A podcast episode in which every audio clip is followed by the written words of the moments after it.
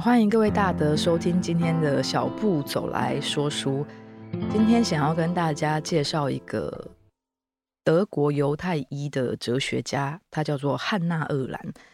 他生于一九零六年。那如果对于历史比较敏感的，大概就可以想象得到，他刚好在青壮年时期经过了犹太人历史上惨烈的一页，就是纳粹。对于犹太人的种族灭绝，那他很幸运的活到了这个浩劫之后。那他身为一个政治哲学家，当然特别关心这件事情的后续效应。有一个曾经在大屠杀中担任要职的纳粹军官，他叫艾希曼，他逃亡了非常久啊，终于在一九六零年的时候被以色列给抓到了。那随即送到耶路撒冷，准备对他来一个大审判。这时候，汉纳鄂兰知道这个消息之后呢，就自告奋勇啊，就说他想要去旁听，为这件事情做一个记录。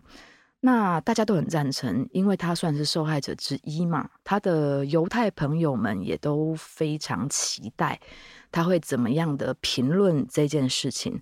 犹太朋友们其实是期望他把艾希曼写成一个大坏人。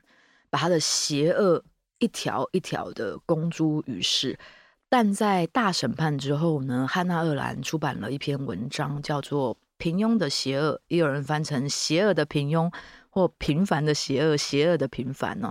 因为台湾的译本是从德文译成英文，再译成中文，所以有很多种不同的说法。我自己是比较喜欢把它称为“平庸的邪恶”啦。那在平庸的邪恶里面呢，汉纳鄂兰并没有顺着大家的期望，把艾希曼写成一个十恶不赦的人。他反而指出了呢，在审判之中呢，艾希曼就像是一个有理而且温顺有气质的人，实在是非常难以想象他曾经在战争的时候做出这么大而且这么重的罪行。审判的时候呢，艾希曼不断地提出一个问题：尽忠职守有什么错？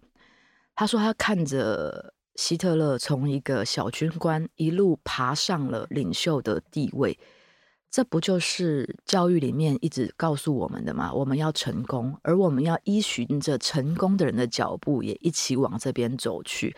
他相信他所处的团体是好的，是对的，所以对于这个团体的上级所赋予的工作，他尽心尽力的完成，并没有去思考这个工作的本质是邪恶的，或者是正义的，亦或者是其实这个世界上根本没有正义跟邪恶，全部都只是你所处的位置来影响你的观感而已。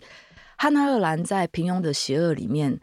提到了，其实艾希曼所做出的选择，反倒可能是我们教育体制里面、我们社会里面训练一个孩子最想成为的样子。找到了一份 看起来很有前途的工作，然后好好的完成了上级交代的事物，并且很有效率的完成它。艾希曼在。耶路撒冷大审上面的应对，以及他表现出来的样貌，也让汉纳鄂兰觉得非常的讶异。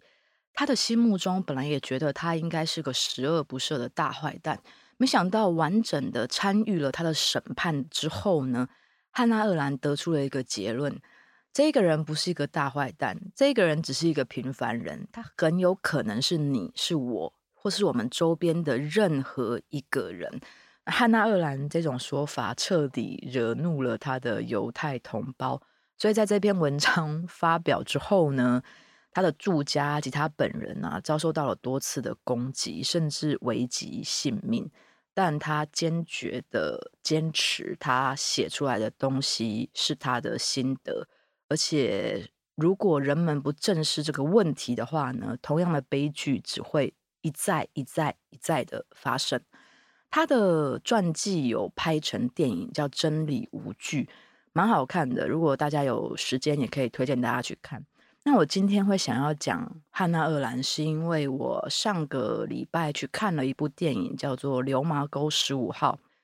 它发生的年代跟汉娜·厄兰所处的年代差不多，在台湾来说就是白色恐怖的时代。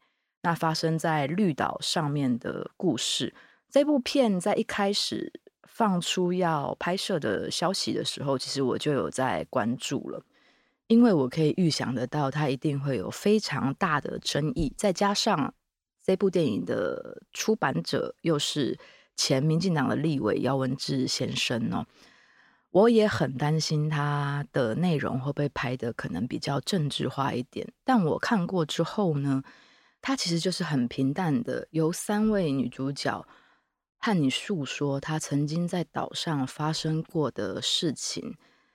这也是这部电影的一个小缺点啊，我觉得，因为它没有很明显的故事线，但也恰如其分的，如果故事线太明显的话，可能就会有点煽情。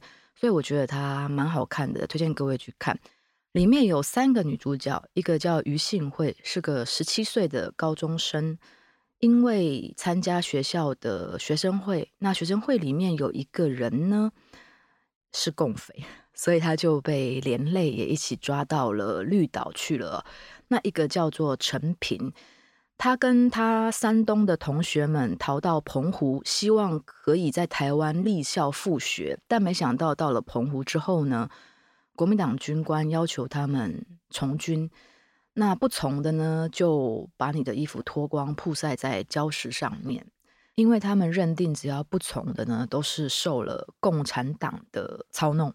陈平就第一个站了出来哦，就是承认自己是共产党，那把他抓走就好了，请放过其他人。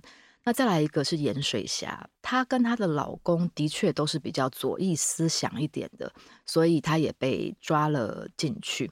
我在看电影的时候，没有把重点放在这三个女思想犯身上，我反而是放在了那些国民党军官身上。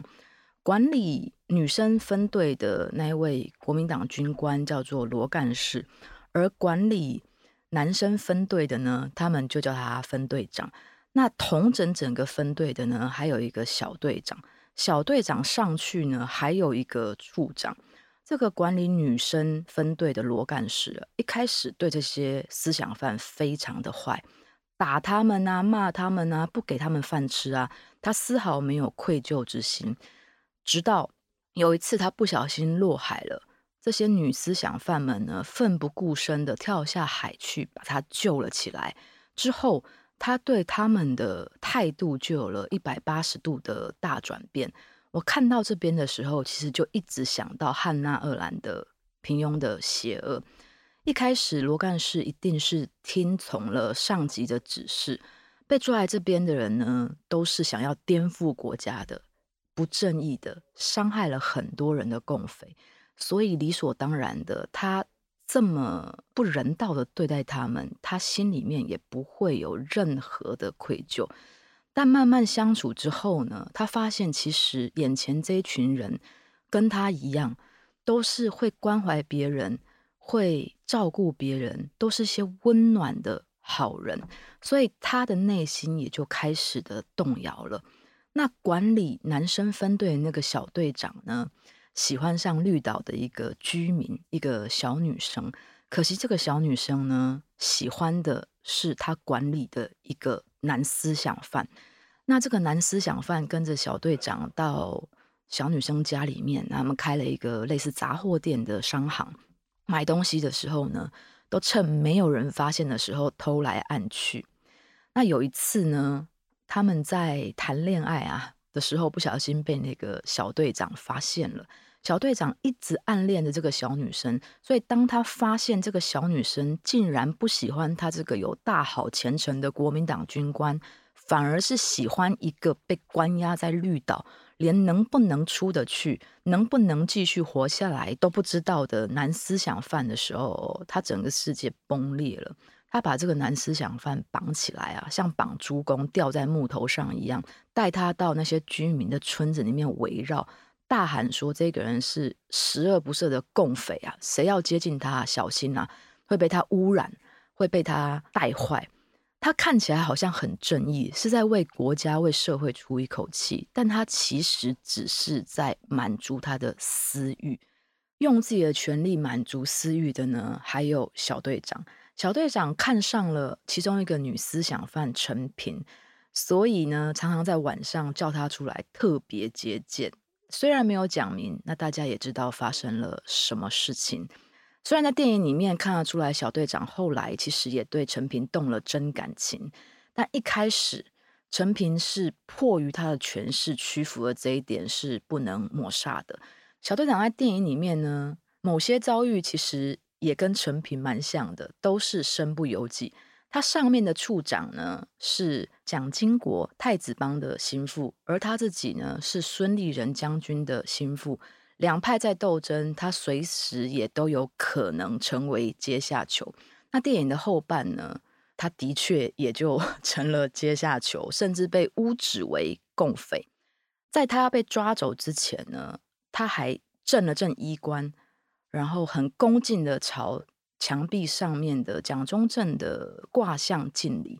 我看到这里的时候，其实我不禁 笑了出来，因为事情走到这里啊，那个小队长应该很清楚了，共匪很多时候只是一个理由，他眼前的这些共匪很有可能也只是跟他一样被诬陷、被诬赖而到了这个地方，但。就算已经到了这个地步，他对于他自己所处的组织，他的上级仍然没有半点反抗跟怀疑。那电影中贯穿这两个小时的呢，是历史上真实发生过的一个案件，叫绿岛在叛乱案。被关押的这些思想犯呢，无论男女哦，开始觉得这件事情可能有些不公，因为岛上的生活环境很差，所以开始有了其他意见。那就被报了上去，说他们意图想要再度谋反。那这件事情送到法庭审判的时候呢，本来只有一位囚犯被判了死刑，但当卷宗送到了蒋总统手上的时候呢，他写下四个字：严为复审。那又发回法官的手上，法官看到之后呢，一直在斟酌琢磨这四个字是什么意思啊？后来想想，应该是觉得罚得不够重，所以死刑犯呢，从一个一下子变成了十四个。我看到这一段的时候，我忽然想到了，在《史记》里面啊，司马迁曾经记录过一个故事，在汉文帝时期，有一个廷尉叫张释之，廷尉其实大概就是现在的法官。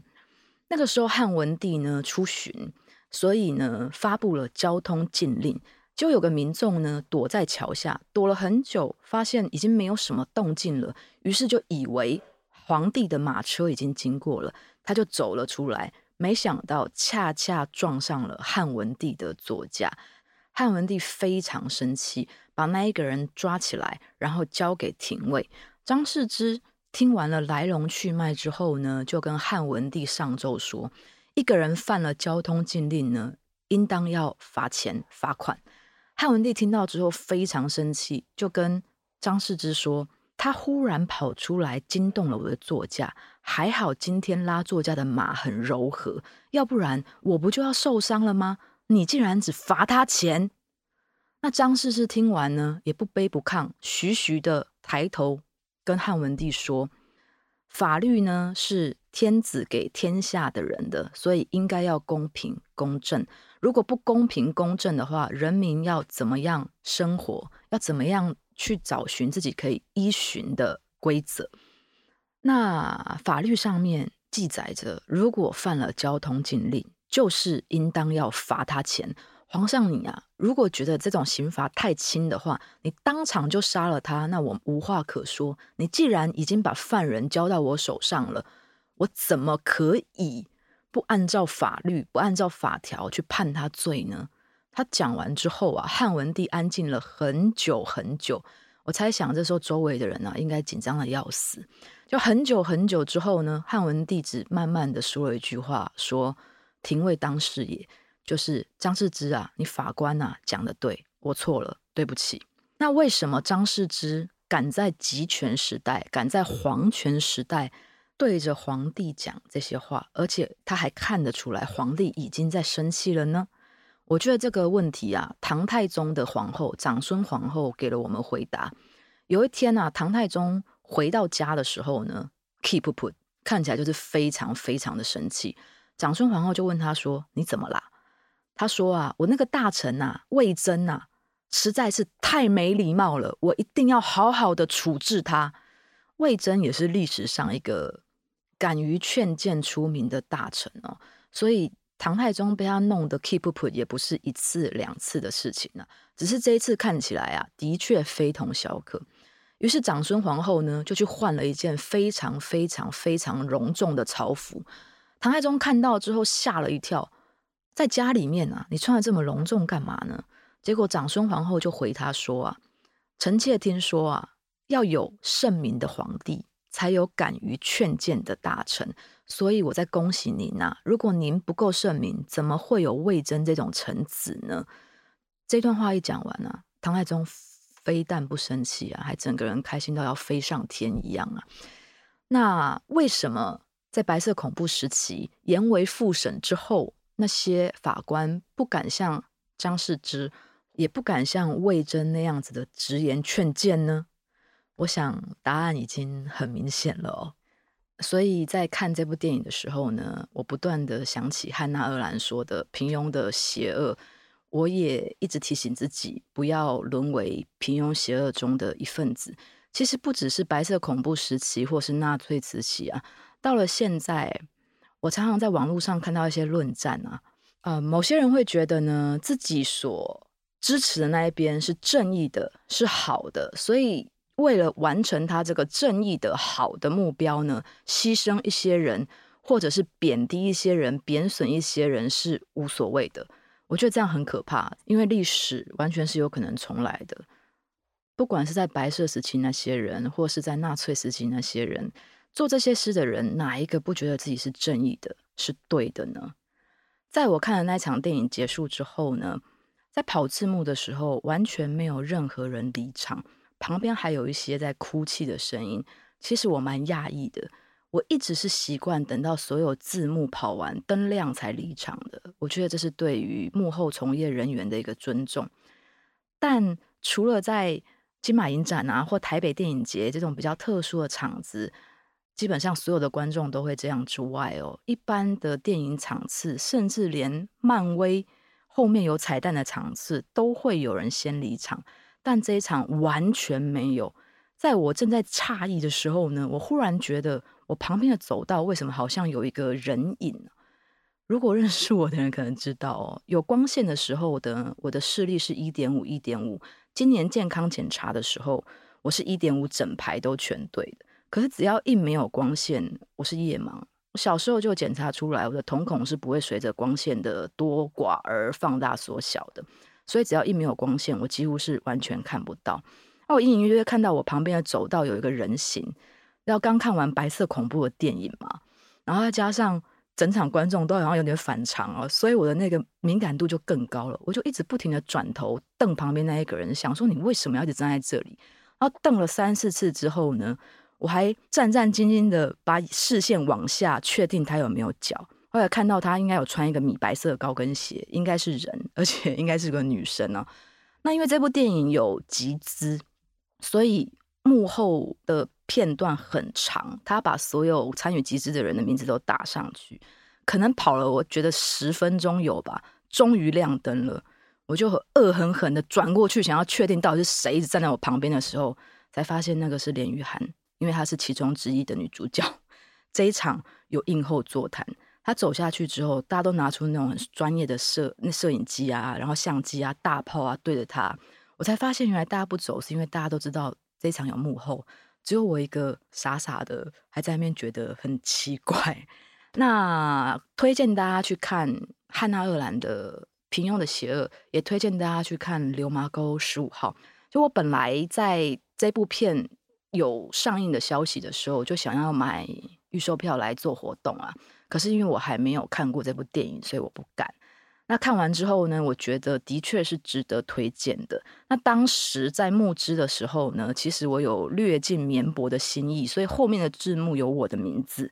后面字幕大家的名字都打得蛮好笑的，都都没有人在正经的打，我就只打了一个不而已啦。那如果你曾经是我的学生，你去看了这部电影，然后拍到字幕上我的名字的话，传讯息给我，请你们喝星巴克。毕业很久的学生也可以顺便来告诉我，你们这几年过得好不好？有没有什么故事？那希望白色恐怖或者是其他的议题可以有更多的讨论，开始讨论才会是理解跟不再那么伤痛的开始。这部片的宣传或者是新闻底下，我看到很多网友留言说啊，为什么不讨论慰安妇？其实我觉得很奇怪，因为我关心白色恐怖，不代表我不关心慰安妇。其实我前一阵子在二零一七吧，大稻埕开了一个咖啡厅，叫阿嬷家，他们就是专门为了慰安妇开设的。我每个礼拜都会去一两次，而且我去的时候都会捐一些些钱。关心一个议题，不代表忽视或踩低另外一个议题。我希望大家还有我自己都不要陷入平庸的邪恶里面。希望大家有时间可以去看看电影。这一集上 Podcast 的时间应该是十一月十四。应该是还很容易在院线上面找到，或者是下了院线之后，在串流平台也推荐大家去看。那汉娜·鄂兰的《平庸的邪恶》也非常推荐大家去找来阅读看看。那谢谢大家收听今天的小步走来说书，下载、追踪、五星好评刷起来，听起来，下礼拜见，拜拜。